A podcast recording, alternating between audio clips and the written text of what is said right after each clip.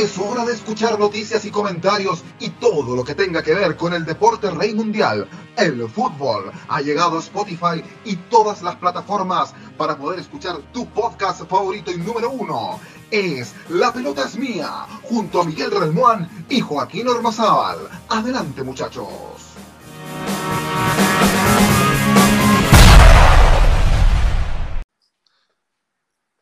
Claro que sí, ¿cómo están? Bienvenidos, bienvenidas, bienvenidas también, todas, todos, todos. Eh, la pelota es mía en su segundo capítulo, comenzando, por supuesto, y en estas plataformas donde tú nos vas a poder escuchar en Spotify o en Google Podcast. Estos formatos podcast, sí, estos formatos podcast que están, en, yo diría que sobre todo en la pandemia, que, han salido mucho más y muchos están eh, haciendo este, este tipo de plataformas para llegar a ustedes y, tú tienes la opción de, escuchar en cualquier minuto y en cualquier parte de tu hogar, porque asumimos que la mayoría de ustedes está haciendo cuarentena y los que tienen que salir a trabajar, bueno, con precauciones, lo pueden ir escuchando por supuesto en sus teléfonos.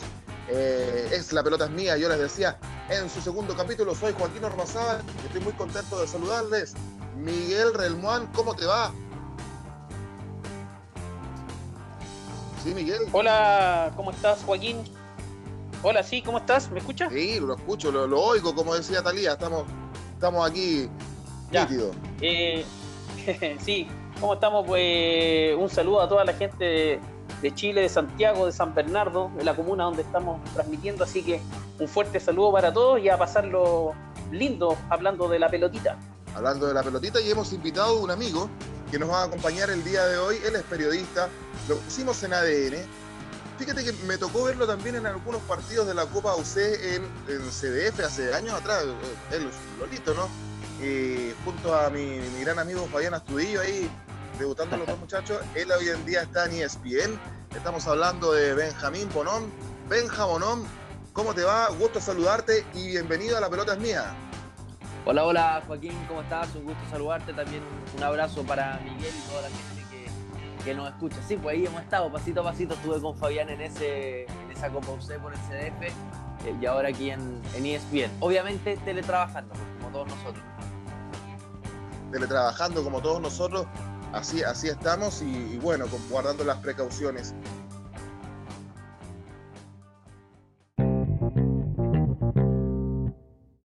De lleno en materia de inmediato, muchachos.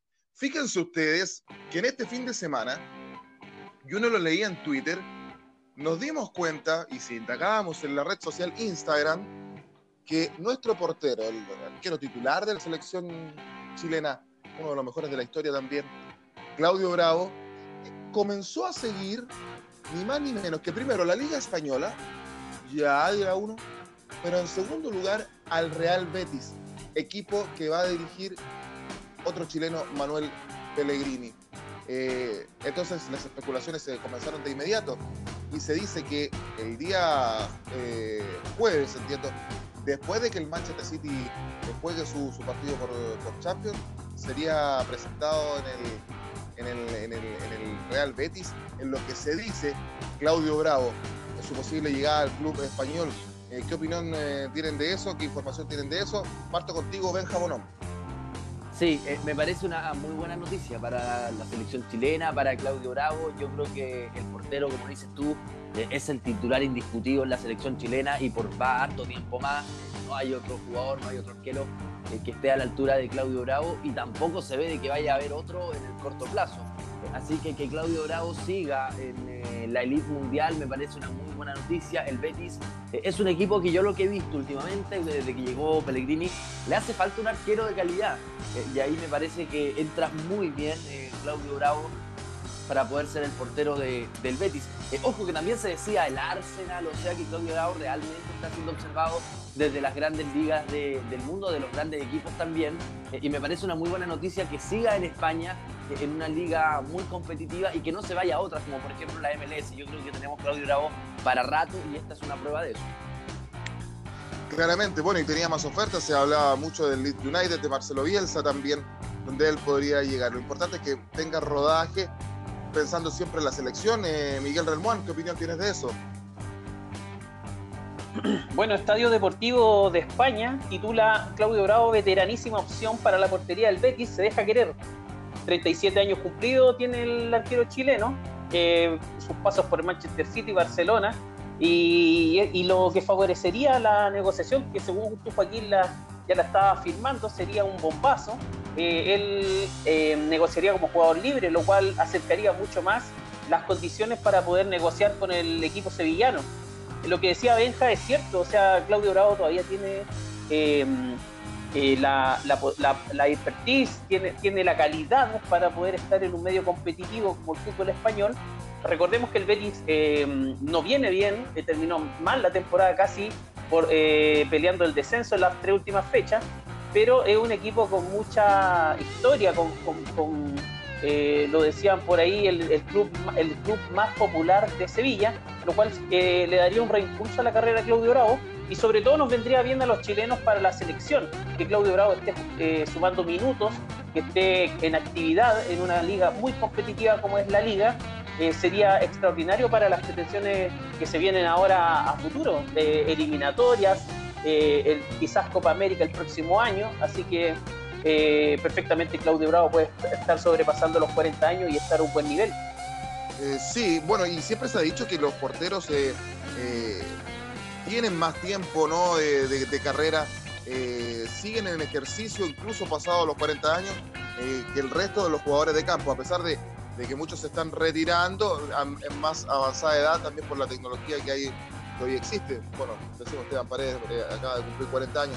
Parece que no es un mal equipo, un mal, club el Real Betis Benja Bonón, porque no es un equipo de gran envergadura en Europa y en España, pero al parecer se está reforzando bien. Ya comenzando con, la llegada de Manuel Pellegrini, pensando en lo que hizo en su momento en el Málaga, que llegó a cuartos de final de Champions, y con el Villarreal a semifinal de Champions. ¿Qué, qué, opinión te merece eso? Sí, un eh, equipo Betis que desde el primer momento en la presentación de Pellegrini eh, se trazó el objetivo, que es clasificar a la Copa Europea, eh, a la Europa League, lo cual me parece que es un objetivo que está adecuado para el Betis. Uno ve la plantilla, tiene grandes jugadores, Fekir es campeón del mundo, está Marc Bartra en, defensa. Yo creo que le falta ese portero de primera categoría, que yo creo que Claudio Bravo lo puede hacer realmente bien allá. Eh, hoy, lo que decías tú antes, eh, los jugadores en general alargan su carrera más. Ya a los 36 años antes era impensado que un jugador estuviera jugando y yo creo que hoy día eso eh, también ha cambiado. Lo vemos en el fútbol chileno, lo vemos en el fútbol mundial. y yo creo que Claudio Bravo tiene para llegar al próximo mundial si él quisiera y estar en un equipo como el Betis. Imagínense ya en, en un año más estar jugando competencia europea. Yo creo que es una bonita un bonito desafío para el portero y capitán de, la selección chilena. Betis tiene buenos jugadores y yo creo que por ahí, eh, con un buen arquero y con un par de refuerzos más que lleguen, eh, yo creo que se puede hacer una gran campaña en la liga con un Manuel Pellegrini que para eso lo traen.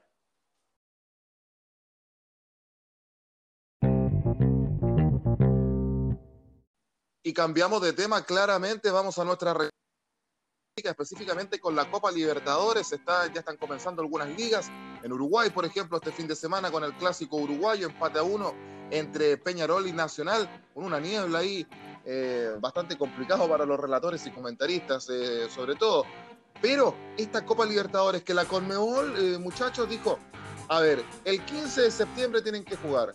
Epa, epa, epa, dicen los países. No podemos recibir a ningún extranjero porque la pandemia aquí está a todo dar. En Argentina están los niveles altísimos, como decía nuestro amigo eh, Diego Yukovsky el otro día. Eh, y, acá el ministro París le dijo a la Conmebol, no, no, si quieren venir a jugar acá tienen que hacer cuarentena dos semanas. Y la Conmebol decía tres días. ¿Qué va a pasar con esta Copa Libertadores? Eh, ¿Se podrá jugar como una especie de sudamericano en, enero, sudamericano sub-20? ¿O simplemente habrá que suspenderla? Dejo la, la pregunta hecha en la mesa. Parte contigo, Miguel Remuán. Eh, bueno, situación complicada, pero eh, eh, efectivamente el gobierno chileno ha mostrado rigurosidad, poca flexibilidad ante esto. Yo creo que más que nada por un tema de falta de comunicación entre los organismos. La Conmebol está monitoreando todas las ligas en Sudamérica, viendo cuáles retoman, cuáles han vuelto el entrenamiento, otras ya han retomado la actividad eh, este fin de semana iba a comenzar la, liga peruana, pero producto de, manifestaciones afuera del estadio y de algunas complicaciones de seguridad se tuvo que suspender la fecha. En Uruguay pasó algo muy similar, con la diferencia que sí se jugó. Y bueno, lo que tú comentabas de el partido del clásico Uruguay entre Nacional y Peñarol, que estuvo bastante intenso con, con lo que estamos acostumbrados a ver. Em, una expulsión cada 78 minutos, dice la estadística. Eh, em, la mayoría empates. Y eh, un gol cada un gol cada, casi cada por partido. O sea, los empates en, el, fútbol uruguayo se dan clásico, estuvo muy intenso. Y, bueno, eso da pie para que pueda uno soñar con una vuelta de Copa Libertadores de América. Eh, recordemos que se había dicho que se iba a jugar quizás en, en, Uruguay, que lo hablamos con Diego Yukovsky el capítulo anterior, que Uruguay no posee gran cantidad de estadios para albergar, albergar dicha copa. Exactamente, eh, se habla de Uruguay, de Paraguay, pero Diego, te planteo la pregunta, o sea, Benjamín, perdón, te, planteo la, pregunta a ti. ¿Qué crees que va a pasar con Copa Libertadores? Porque, se, bueno, Miguel nos dice, se podría jugar en Uruguay, yo también he escuchado que en Paraguay, o simplemente va a tener que ser suspendida y repartir, qué sé yo, los premios en los clubes. ¿Cómo lo ves tú esto?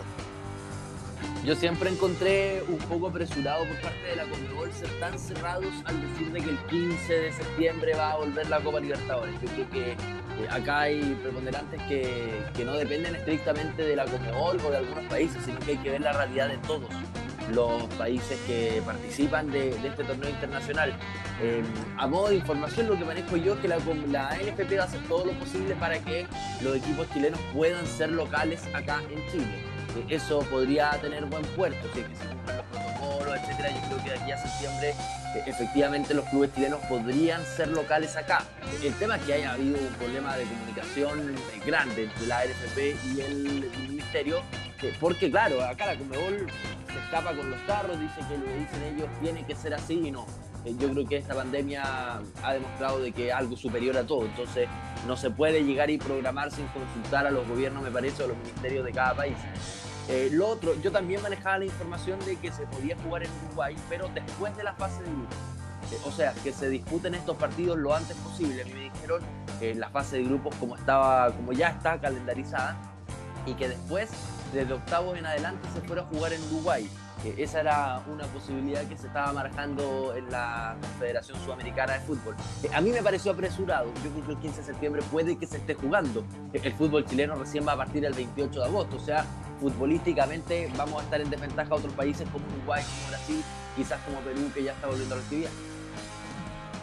Entonces, la información que tú dices que puede ser es que se juegue eh, en, en septiembre los partidos que en este caso Colo Colo Católica, que juegan sus partidos de, local que le faltan eh, acá, pero todavía no está confirmado desde octavo de final en adelante cómo se, cómo se va a jugar. O sea, no se descarta todavía que se pueda jugar en un solo país no se descarta, a mí me dicen que estaban evaluando esa posibilidad y que del octavo en adelante sea como la Champions, a partidos únicos, en una sede y que ahí se vaya descifrando rápidamente el campeón de la Copa Libertadores. Esa opción no está descartada. Lo que sí hay que zanjar rápidamente la fase de grupo y eso eh, lo quieren hacer lo antes posible para después poder trasladarse a un país único. Esa es una opción, claramente. Es una opción y yo les decía, podría ser Paraguay o Uruguay. Uruguay que tiene poquitos estadios, y está el Centenario, por ahí Parque Central del Nacional el Estadio Nuevo de Peñarol, pero bueno, vamos a estar atentos a eso.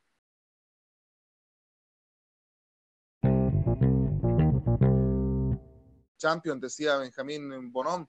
Claro que sí, Champion que se comienza a jugar esta, esta, esta semana con los partidos de, cuartos de final, eh, donde el VAR fue protagonista en el partido del Barcelona con, con el Nápoles. Y a partir de este miércoles se empieza a jugar los, en los cuartos de final de Champions League. Em, ¿Cómo lo ves? Eh, venga, parto contigo. ¿Qué, juega el miércoles? Me parece que es. Atalanta, Paris Saint Germain. Atalanta, Paris Saint Germain, perfecto. Eh, ¿Cómo ves estos cuartos de, de Champions, Benja? Veo entretenidos, como siempre la Champions. Eh, para mí está abajo de la Copa Libertadores, ¿eh? pero bueno, eh, la Champions siempre es un campeonato muy entretenido, muy interesante. los mejores jugadores del mundo están ahí. me parece que ese primer partido va a ser muy atractivo. Ver el Atalanta, que es el equipo de moda, se podría decir, que ha demostrado más desde la vuelta al fútbol contra un PSG que no tuvo actividad en su liga, es solo partido amistoso y la final de la Copa Francia. Yo creo que también ahí hay una incógnita en cómo está este cuadro parisino me parece que Atalanta viene bien, pero por individualidades debiera ser inferior, pero eh, claro, el resultado ahí queda, queda abierto. Una Copa Libertadores que yo en lo personal, muchachos, no sé ustedes, eh, veo como serios candidatos al Manchester City y al Bayern Múnich. Creo que por ahí podría salir el nuevo campeón.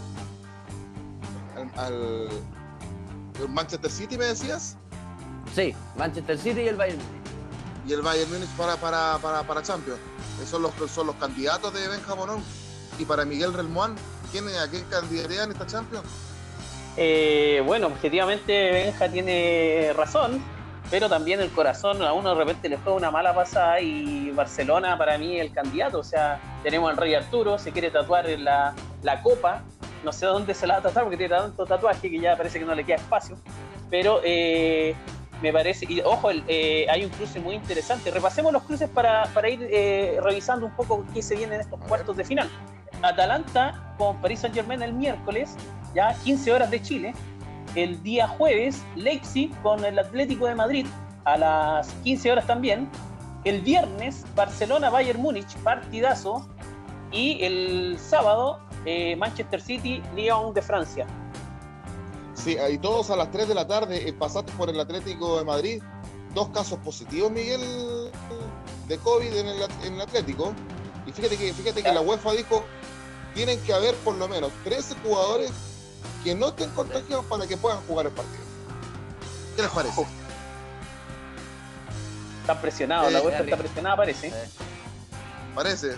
no, arriesgado, es arriesgado, no es fácil. Hay que, y ahí hay que ser un poco más flexibles, creo yo. Bueno, si los clubes ya toman la decisión de jugar, me parece que es con todas estas cosas ya establecidas. Eh, pero claro, uno dice es un poco insólito poder jugar un partido con 13 jugadores, pero bueno. Eh, donde hay dinero, donde hay plata, donde está la FIFA y la UEFA, bueno, ahí hay que jugar.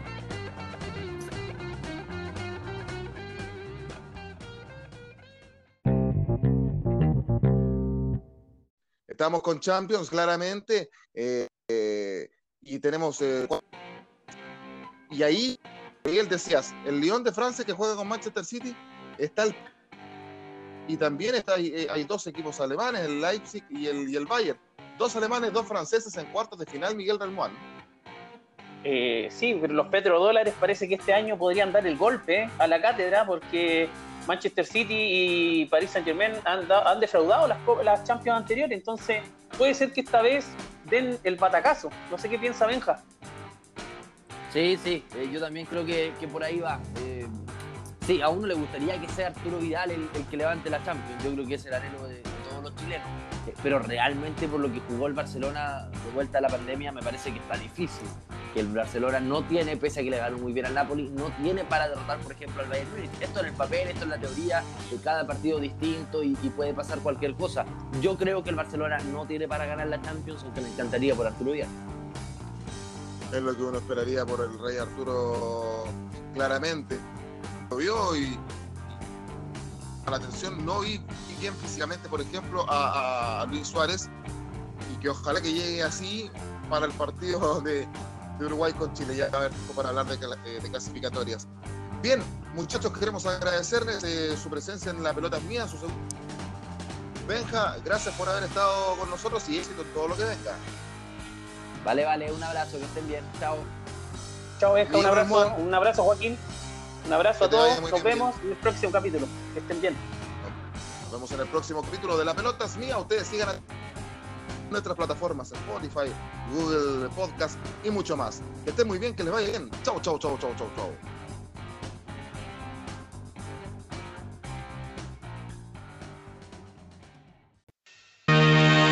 Gol, gol, gol, golazo terminaron los minutos más fabulosos para hablar del balompié nacional e internacional. Fue La Pelota es Mía, que regresará en otro momento junto a Miguel Relmuán y Joaquín Ormazábal.